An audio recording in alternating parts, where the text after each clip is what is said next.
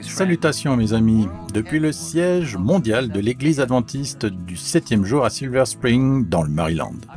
Je suis de nouveau ici avec mes collègues dirigeants, Ayrton Coller, notre secrétaire général, et Paul euh, Douglas, notre directeur financier et trésorier. Et nous sommes ici aujourd'hui pour parler de l'unité du corps du Christ, la quatorzième croyance fondamentale de notre Église. L'unité entre les croyants est si importante qu'elle commence avec le Christ lui-même. La nuit précédant sa crucifixion, Jésus a prié avec ferveur son Père céleste. Garde-les en ton nom, ce nom que tu m'as donné, afin qu'ils soient un comme nous.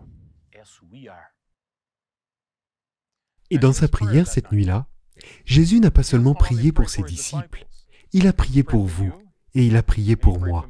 Comme indiqué dans Jean 17, versets 20 et 21, Jésus a dit, Je ne prie pas pour eux seulement, mais encore pour ceux qui croiront en moi à cause de leurs paroles, afin que tous soient un, comme toi, Père, tu es en moi, et comme je suis en toi, afin qu'eux aussi soient un en nous, pour que le monde croie que tu m'as envoyé. C'est par l'unité des croyants du Christ que le monde croira la bonne nouvelle que nous avons à partager. Mais à quoi ressemble cette unité et comment la réaliser? Commentant euh, ces versets de Jean 17, Ellen White a écrit Quelle merveilleuse déclaration l'unité qui existe entre le Christ et ses disciples ne détruit pas la personnalité de l'un ou de l'autre. Dans l'esprit et dans le but, dans le caractère, ils sont un, mais pas en personne. En participant à l'esprit de Dieu, en se conformant à la loi de Dieu, l'homme devient participant de la nature divine. Le Christ amène ses disciples à une union vivante avec lui-même et avec le Père. Par l'action du Saint-Esprit sur l'esprit humain, l'homme est rendu complet dans Jésus-Christ. L'unité avec le Christ établit un lien d'unité entre nous. Cette unité est la preuve la plus convaincante pour le monde de la majesté et de la vertu du Christ et de son pouvoir d'éliminer le péché.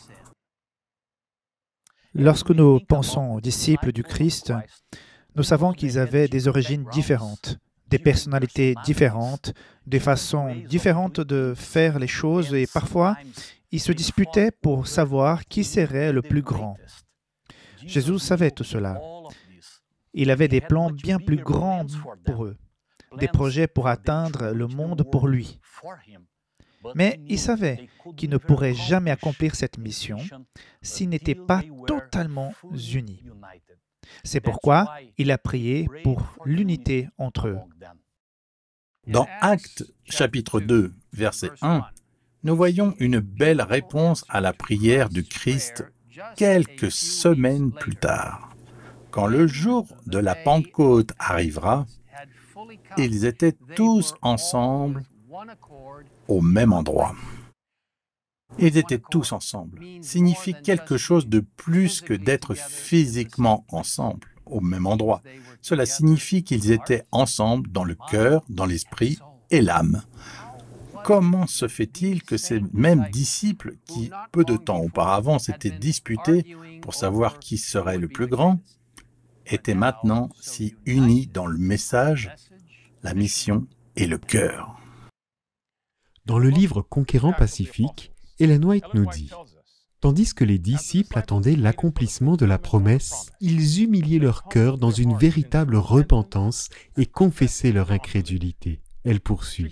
Les disciples priaient avec une intense ferveur afin de pouvoir affronter les pécheurs, parole qui les emmènerait à la repentance. Faisant table rase de toute divergence, de tout désir de suprématie, ils s'unissent étroitement dans la communion chrétienne. Pendant ces jours de préparation, les disciples sondèrent leur cœur.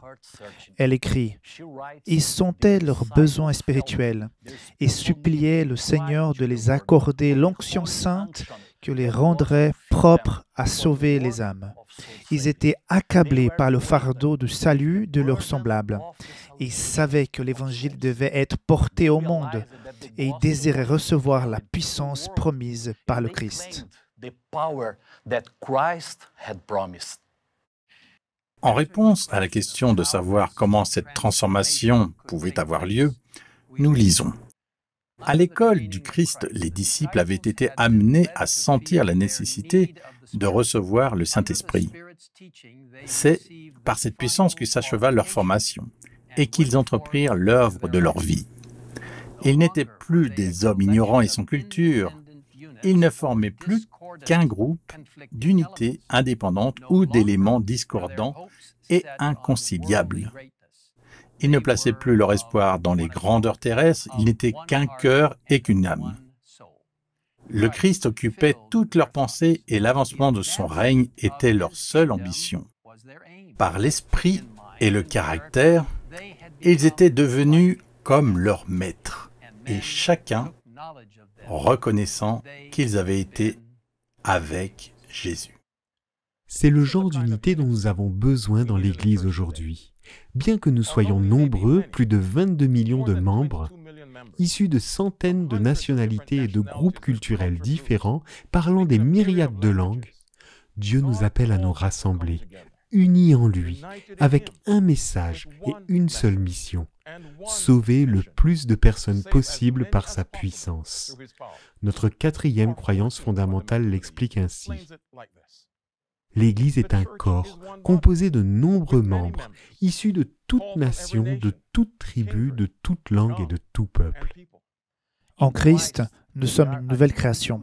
Les distinctions de race, de culture, d'instruction, de nationalité, les différences de niveau social ou de sexe ne doivent pas être une cause de division parmi nous.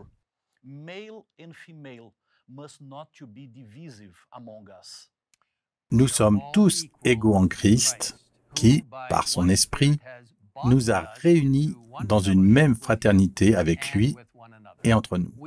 Aussi devons nous servir et être servis sans parti pris ni arrière-pensée. Grâce à la révélation de Jésus-Christ dans les Écritures, nous partageons la même foi et la même espérance en vue de rendre un témoignage unanime devant tous les hommes. Cette unité trouve sa force dans l'unité du Dieu trinitaire qui nous a adoptés comme ses enfants. Et si vous souhaitez en savoir plus sur cette belle croyance fondamentale, nous vous invitons à visiter le site indiqué sur l'écran. Frères et sœurs, Aujourd'hui, le Christ cherche à nous unir en lui, unis dans le message, unis dans la mission, unis dans le but. Le temps presse. Si nous suivons les pas de ses premiers disciples, en mettant de côté nos propres désirs et ambitions et en laissant tout entre les mains du Christ, en priant avec ferveur pour l'effusion de son Saint-Esprit et pour l'appui final du Saint-Esprit, il viendra nous unir de manière puissante, nous donnant sagesse, force et courage de proclamer l'Évangile éternel au monde entier. Et alors, la fin viendra. Maintenant, je vous invite à vous joindre à nous dans la prière. Pasteur Kohler. Père céleste, nous sommes des êtres humains avec des situations difficiles et des nombreux besoins différents. Mais nous devons être unis à toi et les uns aux autres. Et Père, nous te remercions pour le privilège que tu nous as donné en nous invitant à te rejoindre dans la mission pour sauver ce monde. Merci pour le privilège que tu nous as accordé et accorde-nous ton esprit afin que nous puissions être unis comme un seul homme.